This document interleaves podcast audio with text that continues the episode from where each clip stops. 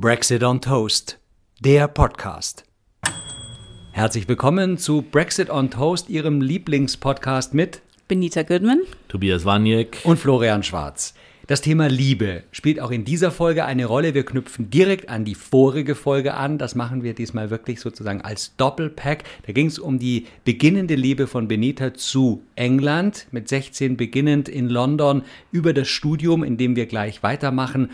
Und äh, Tobi, du hast es aber nochmal mit einem bayerischen Namen. Ja, das ist unsere Herzallfolge Nummer zwei. Wir haben also gerade vorher eine Herzallfolge schon ähm, gehabt und jetzt gehen wir in diesem Modus weiter und wollen uns aber ja heute auch mit dem Königshaus Unbedingt. beschäftigen. Da hatten wir letztes Mal die Frage aufgeworfen, Benita, ob denn auch die Monarchie mittlerweile der Briten zu ihrer Monarchie, äh, die Liebe zur Monarchie, ob die erkaltet, aufhängend an dem großen Interview, das gerade durch die Presse geht. Ein Interview mit zwei Royal Ex-Mitgliedern und einer sehr bekannten Moderatorin. Wir dürfen aus rechtlichen Gründen die Namen nicht nennen. Dürfen wir nicht? Doch, dürfen wir natürlich Haben wir die Rechte?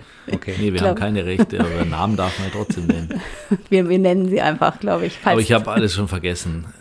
Wir nennen sie. Ähm, ja, aber jetzt die Frage, und das ist auch der Bestandteil dieses Podcasts, dass wir erst noch mal schnell in dein Studium einsteigen. Wir waren, äh, du, du bist äh, Anfang Mitte 20 und studierst in England Wirtschaft und Politik und Geschichte. Ja, Politik und Geschichte, hauptsächlich Wirtschaft eigentlich gar nicht.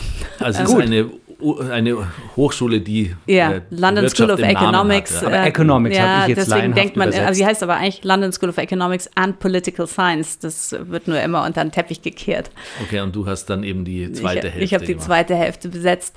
Ähm, ich habe da studiert. Ich würde jetzt ganz gern äh, meine, meine, die Entwicklung meiner Liebe zum Land dann nochmal später beleuchten, vielleicht in einem weiteren Podcast, weil ich zum, über die Royals, die, Ja. die du gerade ansprachst, äh, und ob eben die Liebe der Engländer zu ihren Royals langsam erkaltet, ähm, das finde ich auch sehr interessant. Ähm, dieses Thema, vor allem, weil ich mich in diese königliche Familie echt tief eingearbeitet habe, weil mein erster Job nach meinem Studium war nicht in London, sondern in Berlin am Deutschen Historischen Museum als, ähm, wie heißt es, wissenschaftliche Mitarbeiterin bei einer Ausstellung, die sich mit äh, dem deutschen und englischen Königshaus, nämlich den Verflechtungen, die hieß äh, Vicky and the Kaiser. Äh, Ah, und äh, Victorian noch, ja. Albert oder Mhm. Vicky and the Kaiser, ich habe vergessen, wie sie genau hieß. Gen Vicky die- von Victoria. Nee, Vicky von Victorias Tochter, ja. Äh, wie sich diese, wie, die, wie eng die eben verwickelt sind, ja. Was, was auch wiederum interessant ist, wenn man zum Beispiel die deutsch-englische Feindschaft im 20. Jahrhundert, also durch die Kriege, den Ersten und den Zweiten Weltkrieg, also wir haben die Engländer vielleicht immer bewundert und geliebt, aber die Deutschen wiederum in England, also wirklich einen schlechteren Namen kann man sich kaum erarbeiten, als äh, die Deutschen sich dort erarbeitet haben was wiederum für die Monarchie etwas problematisch war, denn das war ja eigentlich eine deutsche Familie. Die äh, Queen Victoria, die in 1839 oder so auf den Thron kam, war eine deutsche Prinzessin und zwar die einzige sozusagen die nächste Nachkommen, Nachkommen, Nach- Nachkommen? Nee. Kommen, ähm, Nee. Ähm, Wie heißt denn das? Nachkommende. Ja, komisch. Der Nachkomme, da gibt es jetzt Nachkomme Der, in. Nach, doch, Nachkommen kann man Nachkommerin. schon sagen. Anyway, jedenfalls die nächste Nachkommin war Victoria. Die war eine Prinzess, deutsche Prinzessin und die, die englischen Könige George 1, 2, 3, 4, äh, die waren eben, der vierte war dann auch gestorben und zwar kinderlos, beziehungsweise die Kinder, die er hatte, sind gestorben. Und Victoria war dann die einzige, die sozusagen als nächste in der Linie auf den Thron war und so kam sie dahin. Sie konnte natürlich auch erst gar kein Englisch, das musste sie da erstmal lernen, war dann noch ein Kind, als sie nach England kam, sehr, sehr, sehr jung oder ein Kind, vielleicht war sie gerade 18, eine sehr junge Frau. Und ähm, sie wurde Königin und dann wurde ihr ja erstmal ein Mann gesucht. Sie hatte ja gar keinen Mann. Und den brauchte sie. Und den fand für sie ihr Onkel, äh, der König Leopold von Belgien. Das war nämlich ihr Onkel. Und der schaute sich um und fand also in dem, im Hause Sachsen-Coburg-Gotha, äh, den, das man damals auch das Gestüt Europas nannte, weil die nämlich überall ihre ihre Männer hin verteilt haben in alle hohen Häuser äh, der Die Europas haben sich gut vermehrt. haben sich gut vermehrt. Da fand er eben den Albert als geeigneten äh, Passer für Victoria. Und die beiden haben sich ja also anscheinend auch sofort ineinander verliebt, als sie sich das erste Mal sahen. Also sie sich vor allem in ihn, weil er eben ein dashing, beautiful Prince war, ein blonder Recke. Ähm, Und kein, äh, also war keine Zwangsehe. Äh, war, wäre wahrscheinlich sonst eine gewesen, aber man musste sie, glaube ich, nicht mal zwingen. Und Victoria und Albert waren einfach ein deutsches Paar, also ein deutsches Prinzenpaar und dann eben englisches Königspaar die ähm, sich dann auch sofort an die Arbeit gemacht haben und wahnsinnig viele Kinder gezeugt, also neun Kinder oder so. Und ich glaube auch keins ist gestorben. Haben eigentlich alle überlebt. Albert wiederum starb leider relativ früh sehr. Der hatte unheimlichen Einfluss auf Großbritannien. Also zum Beispiel Weihnachten, so wie die Engländer Weihnachten feiern mit dem Weihnachtsbaum und alles ganz gemütlich. Das hat er aus Deutschland mitgebracht und dort populär gemacht. Bis heute? Bis heute. Und Schottland, die schottischen Kills tragen und in Schottland irgendwie Ferien machen und in Highlands rumgurken und Hirsche erschießen, hat Albert ähm, dort populär gemacht. Äh, die Queen hat ja ein Schloss in äh, Schottland, Balmoral, das ist äh, anscheinend ihr Lieblingsschloss, außer Windsor, wo die königliche Familie immer Weihnachten zum Beispiel verbringt und auch sonst, äh, also auch natürlich die Hunting Season, also im Herbst, da rumhantet. Mhm. Äh, und äh, Albert hatte sehr viel Einfluss und es war eben ein Intellektueller sozusagen seiner Zeit. Der hat die in England, in London, das äh, Natural History Museum, das Victorian Albert Museum und die Royal Albert Hall, wo jedes Jahr dann die Proms äh, aufgeführt werden. Mhm. sind alles, gehen alle auf Albert zurück und dann die große Weltausstellung im, im Crystal Palace in London 1800 I don't know, 61 war das, glaube ich, ja. wo eben, es eine, das war, glaube ich, die erste Weltausstellung, wo die ganze Welt, alle Nationen zeigten eben ihre fantastischen Fortschritte. Der Crystal Palace, der dann irgendwann abgebrannt ja, ist, genau, erstaunlicherweise, genau. obwohl aus Glas, aber ja, war die Holzkonstruktion. Und Albert hat diesen, das alles organisiert und gemacht und getan und danach starb er sofort. Er wurde dann, hatte dann irgendwie, keine Ahnung, galoppierende Schwindsucht und starb. Und Queen Victoria war eben, deswegen kennen wir sie immer sozusagen in diesen, in diesen schwarzen Kluft, weil sie seitdem dann nur noch Trauer trug. Aber sie selber ist ja erst 1899 gestorben. Also sie hat über 30 Jahre Trauer getragen. Hm, Wahnsinn, und ihre vielen ja. Kinder wiederum heirateten natürlich in der Welt. Äh, zum Beispiel eine hat den Zahn geheiratet und wurde später dann umgebracht von den Bolschewiken mit Mann und Kindern. Und eine andere hat nach Hessen-Darmstadt geheiratet und eben ihre älteste Tochter Vicky hat wiederum den preußischen Kronprinz Friedrich geheiratet. Und Vicky kam 1854 oder so nach Berlin und war, dachte so, Gott, wo bin ich eigentlich hier gelandet? Das ist ja echt die letzte Wüste. Berlin war ein paar Garnisonen und, und Sand und dann irgendwie so ein Schloss da, das, was jetzt unter den Linden ist, das Stadtschloss. Ja. Und in dem Schloss gab es nicht mal irgendwie ein Badezimmer. Und das war sie, also anders als wir jetzt die britischen Badezimmer kritisch betrachten, kam sie aus, aus, aus irgendwie mit fantastischen Badezimmern ausgestatteten äh, englischen Schlössern und hat sich gedacht, das ist ja wirklich unerträglich hier und hat sich erstmal dran gemacht, da bisschen zu modernisieren. Sanitäreinrichtungen. Sanitär und damals Wilhelm I. und der war ja doch also König von Preußen und im Bismarck äh, herrschten da und es war also alles so ein bisschen sehr reaktionär für ihren, für ihren Geschmack und auch ihr Mann Friedrich, der eigentlich ein Reformer war. Die beiden haben ein ziemlich unglückliches Leben äh, sozusagen politisch geführt, weil eben Wilhelm I. uralt wurde. 1888 starb, dann kam Friedrich auf den Thron und starb nach 100 Tagen. Und dann kam der Sohn, nämlich Wilhelm II. Mhm. Und Vicky war schon wieder absolviert. War schon wieder absolviert, ja. Also extrem enge Verbindung dieser beiden Länder im Königshaus und die äh, dann später, also unter Wilhelm II., der dann der König und dann Kaiser war, also Deutschland war ja dann schon vereint, er war dann Kaiser. Ähm, sein Vetter wiederum, Edward VII., der Sohn von Queen Victoria, äh, nee, der Enkel von Queen Victoria ist der es Enkel, ja. Es war sein Vetter. Und die beiden äh, waren sehr, sehr, äh, hatten eine große Konkurrenz. Also zumindest Wilhelm hat es so empfunden, dass also der Edward immer, das war auch ein wahnsinniger Schürzenjäger und so, dass, dass, dass der immer Schürzen jagt und, und auch immer die Segelregatta gewinnt. Und das fand der Wilhelm total scheiße. Und außerdem, dass der natürlich über ein riesiges Weltreich herrschte. Weil er war ja in dem, in, die, die Engländer haben alles kolonialisiert und im Reich von Edward ging die Sonne nie unter. Aber in Berlin ging sie halt doch leider dauernd unter.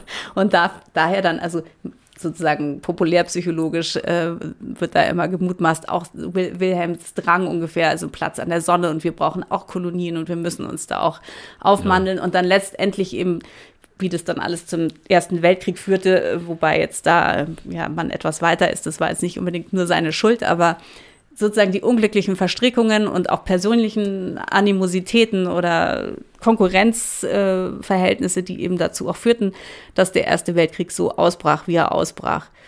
Und nach dem Ersten Weltkrieg haben sich dann, äh, haben die dann gemerkt, die hießen ja House of Sachsen, also Saxe-Coburg-Gotha, also Sachsen-Coburg-Gotha, die englische Königsfamilie. Und das war noch während des Weltkriegs, haben sie dann sich überlegt, es ist irgendwie nicht so günstig, wenn wir einfach einen deutschen Nachnamen haben. Mhm. Und dann haben sie sich eben in Windsor umgenannt. Ach so. House of Windsor. Also das House of Windsor gab es überhaupt das nicht. Das gab es gar nicht. Nee, Windsor ist ein Schloss halt. Ja, ja. Außerhalb Aber London. es ist aus dem Schloss heraus. Haben sie überlegt, ja, was machen wir jetzt? Haben wir schon im Telefonbuch geblättert. so. Smith ist nicht weil so, passt nicht so. Alle Nachnamen, ja. die sie sozusagen zur Verfügung hatten, waren unpassend, weil deutsch. Es ja. war nicht nach dem Krawattenknoten benannt, der wurde erst später nach dem Königshaus benannt. Der wurde dann erst nach dem Königshaus benannt. Und die Liebe des britischen Volkes über diese Epochen, mhm. die du gerade angerissen hast, ähm, wie, wie war da das Verhältnis zwischen Royals und dem britischen du, Volk? Du, ich glaube, äh, damals, also zur Zeit natürlich der Viktorianer, die ja also nach Victoria heißen und dann auch die Edwardians. Also in England werden die, die, die Zeitepochen immer nach König, also Georgian. Victorian, Edwardian, ähm, davor noch Elizabethan äh, benannt. Das war einfach eine ganz klare, überhaupt nicht hinterfragte hinterfragtes Arrangement mit einer ganz starren Klassengesellschaft, die sich eben am Königshaus aufhängte, wobei es natürlich englische Adelsfamilien gibt und ähm, landbesitzende Familien, die, die schauen auf die Windsors herab als totale, da auf der Brennsuppen dahergeschwommene neureiche Heinis, weil die selber sich eben auf 1066, äh, als England das letzte hm. Mal, das, das letzte Mal irgendwelche Krieg verloren hat. 1066. Ja, 1066, genau, äh, als das letzte Mal England wirklich erobert wurde von irgendjemand anderem und da sind die eben, äh, darauf beziehen die sich noch und sagen, irgendjemand, der erst 1700 oder weiß nicht, 1600 hierher gekommen ist, die Georges, also die sind ja Hannoverianer, die, die, die George-Könige sind alles die Hannoverianer, also deswegen auch hier unser Prügelprinz Wilhelm, wie heißt der, Ernst August? Ernst August, ja. Das ist ja, deswegen ist der eben auch immer in London London gewesen und hat dem gehört da wahnsinnig viel und so. Ähm, war ein völlig unhinterfragtes, glaube ich, sozusagen Konstrukt. Äh, dann haben sie eben rechtzeitig ihren deutschen Nachnamen zu einem englischen umgewandelt. Und dann kam der ein bisschen später der Zweite Weltkrieg. Und davor kam ja aber die, die Abdication Crisis, also als Edward der Achte der sich dann eben in Wallace Simpson verliebte, in die äh, amerikanische geschiedene Amerikanerin, ja, Wallace Simpson. Und das war eben verboten, weil erstens sie geschieden und ich glaube, sie war katholisch. Bin ich jetzt gar und nicht so sicher, aber ich glaube, sie war eine bürgerliche. Also, das hätte man eventuell noch, äh, hätte man das noch durchgehen lassen können, aber dass sie eben geschieden war und katholisch und amerikanisch sowieso, also das Letzte. Und der Edward war ja schon auf dem Thron und hat tatsächlich eben abgedankt weil er diese Frau so liebte. Aus und Liebe. das war eine Riesenkrise. Also eine Riesenkrise der Monarchie. Aber das Volk hat es verstanden. Das war, das, äh, ich glaube, ich weiß gar nicht, ob das Volk da so wahnsinnig viel Verständnis dafür gezeigt hat. Also die, die, die Monarchie selber, also die königliche Familie hat es als riesige Bedrohung ihrer Legitimität auch, ja. weil wenn du einfach abdanken kannst, warum wirst du denn dann auch auf, automatisch auf den Thron gehoben sozusagen? Ja, ja, das, ist ja das, ist ja in sich dann nicht mehr sehr logisch. Das ist ja kein Wunschkonzert. Nee, ist kein Wunschkonzert. Er dankte ab. Sein Bruder eben äh, George V, der Stotterer, den wir ja auch jetzt alle kennen. Ähm, Von der King's Speech. King's Speech, ja.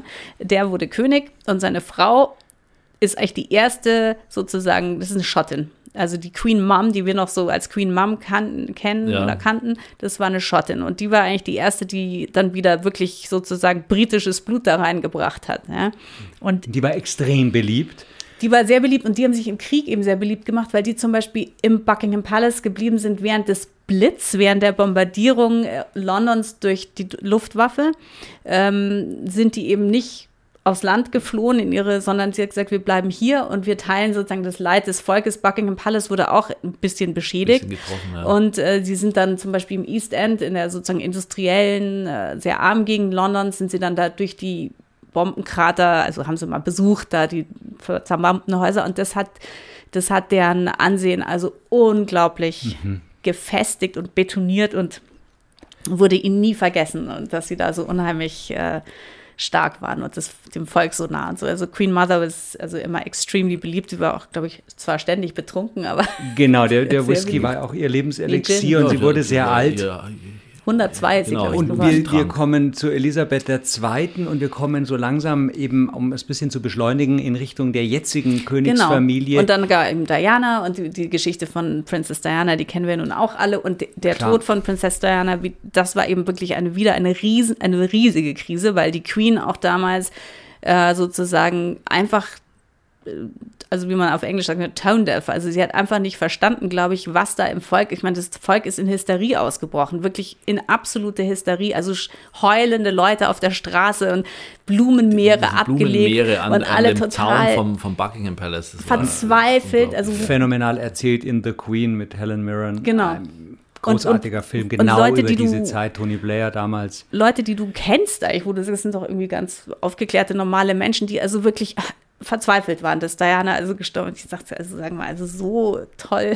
weiß nicht, war ein Riesending, ja. Herzalfolge, die Königin ja, der Herzen. Also sind, ja, eben. Und, Prinzessin. Und Prinzessin ich der war Herzen. nicht vielleicht jetzt, was du vorher auch, die, dieses, dieses Thema mit, mit äh, Frau Simpson, ähm, das war wahrscheinlich jetzt im Nachhinein natürlich auch nochmal verklärt, so dass man gesagt hat, das ist eigentlich auch eine tolle Liebesgeschichte, dass er sogar sein Ja, das, aber das wird nicht so, Wird das nicht wird so- nicht so rezipiert. Nee, so- nee, so das ein ist so so ein totaler Verräter Ja, und sie okay. war einfach ganz Okay. fies und er hat sich voll, voll aber von ist so einer, eigentlich so von der Herzseite her An sich ist ja. eigentlich sehr romantisch ja auch. an sich ja, aber in England wird es gar nicht so aber gesehen. nicht so, okay. Mhm. Ja. Und, Und die zwei Söhne von Lady Di genau. kommen jetzt langsam ins William Blickfeld. und Harry kommen ins Blickfeld und William ist ja eben artig verheiratet mit seiner Kate und ähm, Harry, der etwas länger brauchte und dann eben Meghan Markle kennenlernte, die ja nun auch eine geschiedene Amerikanerin ist.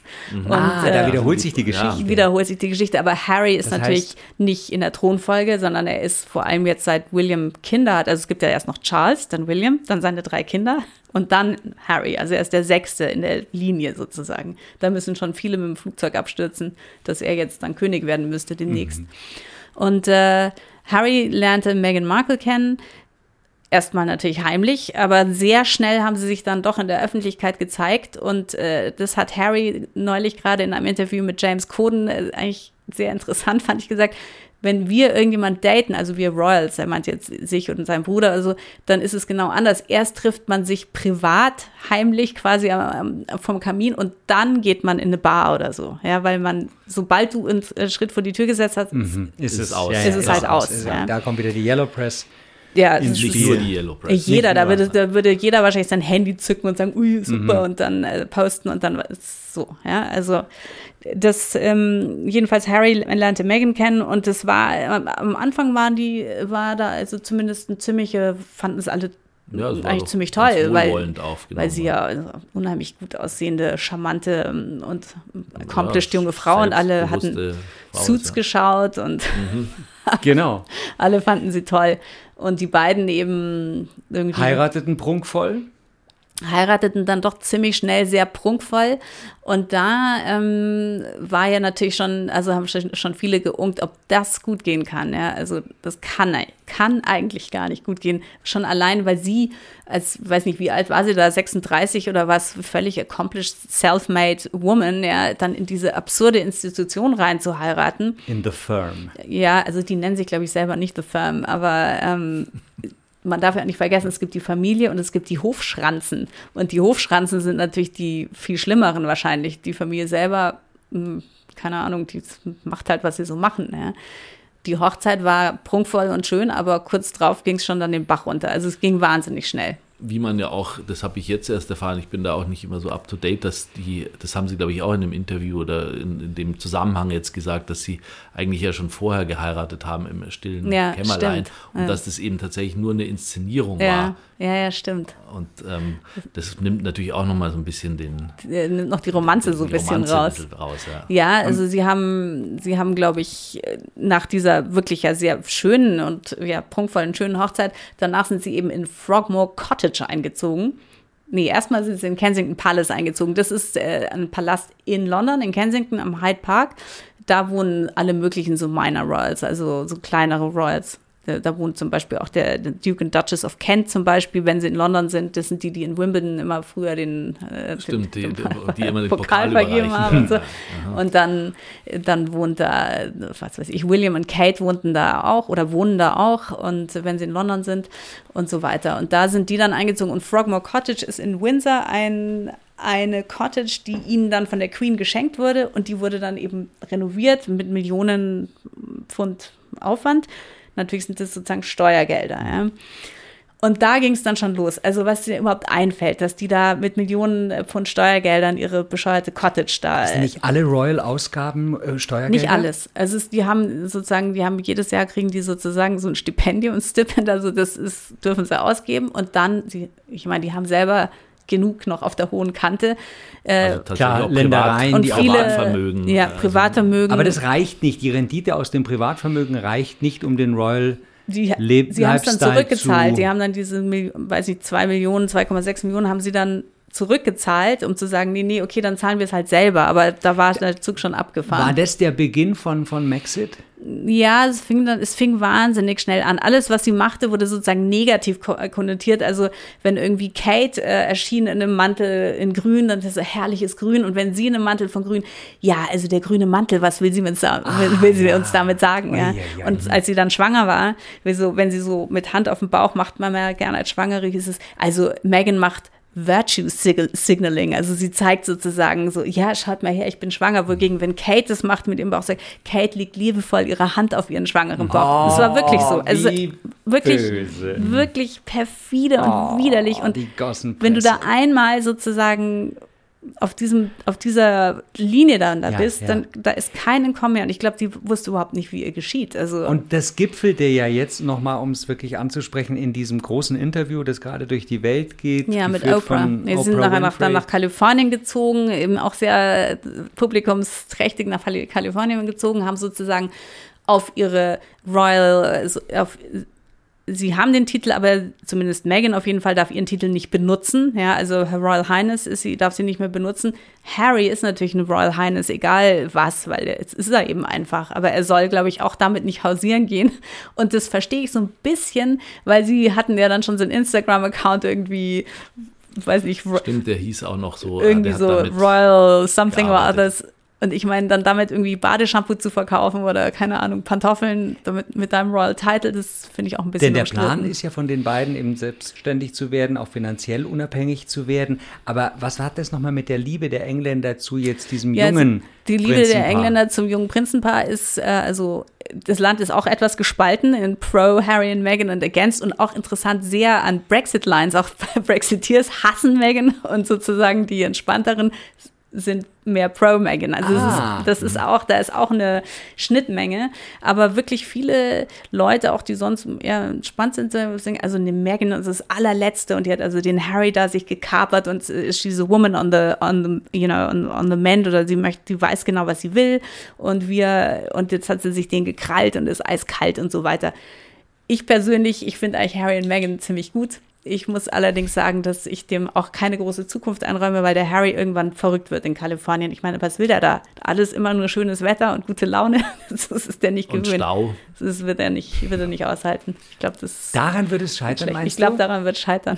Da kann er jederzeit zurück und in Schottland jagen gehen. Ja, das kann er ja nicht. Kann der, er nicht. der kann ja nichts un unerkannt und heimlich und so machen und natürlich. Er verkleidet es müsste dann ja wieder was Offizielles sein, also wenn, wenn, wenn er wieder zurückzieht. Als William verkleidet. Wenn er zurückzieht, dann muss er wieder sozusagen, was macht er denn? Dann muss er sozusagen als staubessendes, armes Ding da wieder ankommen. Also zu Kreuze kriechen. Also zu Kreuze kriechen. Aber waren sie nicht auch erst in Kanada? Ich, ja, kurz, so aber ich glaube, da ist es so langweilig, dass sie das. Ja, aber ja. sie haben halt auch, ich glaube auch Megan hat dann gemerkt, wenn ich mit dem Mann verheiratet bin, dann gibt es nirgends auf der Welt, wo ich einfach noch leben kann, ohne dass 200 Fotografen vor meinem Haus hängen, egal wo. Australien, Neuseeland, Afrika, das sind alles Kolonien gewesen. Also vielleicht ja. können sie sich in das andische, in die andische Und in, in, in Los Angeles haben natürlich die, die Paparazzi ja eh sehr viel zu tun. Haben viel zu tun, ja. Kann nicht alle immer sich auf die konzentrieren. Aber die finden es ja. natürlich, so einen englischen Prinzen ist für einen Amerikaner natürlich schon mal was anderes mhm. auch. Ja, ja. Und es wird ja ironisch schon äh, besprochen, dass die jetzt für ihr Geld auch arbeiten. Das ist für Royals relativ ungewöhnlich. Dieses Paar mm. wird eben auch jetzt ähm, ja, nach diesem Interview sehr genau beobachtet werden. Und wir beobachten das, würde ich sagen, auch weiter, oder? Und ja, und die Engländer beobachten es mit deutlich erkalteter Liebe.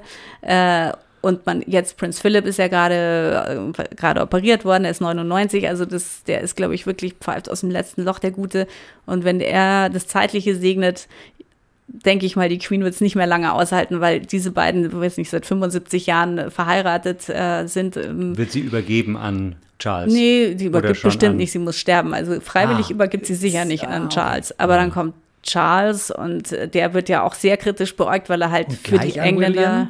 Ja, gleich William wird natürlich öfter diskutiert, aber ich glaube, Charles will halt auch mal gerne. Ja, eben, und er ist ja auch dran. Also, er ist auch dran und er, außerdem hat er, aber die Engländer finden den halt schon wieder, weil es ja so ein Öko-Prinz und äh, das finden sie alles saublöd. Also zu Brexit. Ja, so, das es wird nicht so gutiert, dass, nee, gar nicht. er da nee, nee. Ähm, mit, mit irgendwelchen Organic-Keksen, nee, ich habe auch schon mal diese Kekse gegessen, die sind ganz köstlich. Ja, wunderbar. Ja, ja. Nee, nee, der, mit, ist, mit der ist dem viel zu intellektuell, das mögen die hm. nicht. Ja, und, und nee. schon ein bisschen abgehoben. Ja, abgehoben, gut, abgehoben ah, oder war das? Ja, gut, also das war ja, glaube ich, das bei, bei äh, Lady Di schon, so die, die war, war irgendwie, obwohl sie volksnah ja auch, sie war schon mhm. volksnah. Also die Royals werden wir sicherlich weiter beobachten und zu dieser äh, Brexit on Toast Podcast 3 immer sozusagen eine Portion Maxit vielleicht mit draufstreichen oder immer mal wieder. ja, auch wenn die, das ja, ähm, ja nur eine Facette ist. Ich, aber hat es denn starke, das würde mich vielleicht zum Abschluss noch interessieren, hat es jetzt starke Auswirkungen, also auch gerade diese Harry-Meghan-Geschichte? Mhm auf die Wahrnehmung des Königshauses, weil eigentlich haben die ja gar nicht, die sind ja eher auch meiner Royals und nicht ja, aber Harry ist natürlich schon, schon ein präsenter Roll. Also ich meine, er ist ja auch ein äh, fescher junger Mann und so weiter. Und ich glaube, also das hat sicher eine Auswirkung. Also im Moment ist es nicht doll. Also im Moment ist es natürlich, sind die negativ behaftet, weil ja auch William und Kate sind sozusagen die, die artigen Zweihänder, die alles ganz lieb machen. Aber das kann ja auch so. Zweihänder? Ja, so artige Zweihänder, kennst du das nicht? Nein. Den Ausdruck. Ähm, die alles ganz toll und lieb machen und so. Aber das kann natürlich, es ist immer gefährlich. Also sie sind alle immer auf einer Gratwanderung unterwegs, ob sich die Presse eben gegen mhm. sie plötzlich dreht und wendet. Und äh, klar, es gibt Republikaner, in England gibt es natürlich, aber sehr wenige. Also ich glaube nicht, das Königshaus ist in Gefahr, aber ähm, sie haben schon Rechtfertigungsdruck und vielleicht Finanzierungsdruck. Äh, mhm. Druck, das, auch, ja, dass sie doch mh. vielleicht ein bisschen was selber dann aus Noch mehr Kasse noch, als sie schon tun. Also das ja. hat sich ja schon geändert, aber ja. Spannend. Jetzt sind wir. Die Windsors. Ja, jetzt haben wir, haben wir da auch, äh, ich fand es sehr schön, vielen Dank auch nochmal für diesen, für diesen historischen Abriss, mhm. um, ah, ja, um das ja, ja. auch mal so ein bisschen äh, besser einzuordnen. Das sitzt bei dir ja auch alles. Ja, Klar, als Ausstellungskurator. Ja, ja, da musste ich mich damals ja natürlich sehr Gut. beschäftigen. Und äh, dann sind wir jetzt eigentlich schon wieder ähm, am Ende und werden uns in der nächsten Folge mit einem ganz überraschenden Thema äh, beschäftigen, das wir jetzt noch nicht verraten. Richtig. Aber auch Liebe kommt wieder vor. Liebe Bin kommt immer mal wieder vor. It was lovely. Vielen Dank und darauf einen kleinen Earl Grey. Oh ja, sofort. Prost. Brexit on Toast ist eine Produktion von Plattform Holzstraße.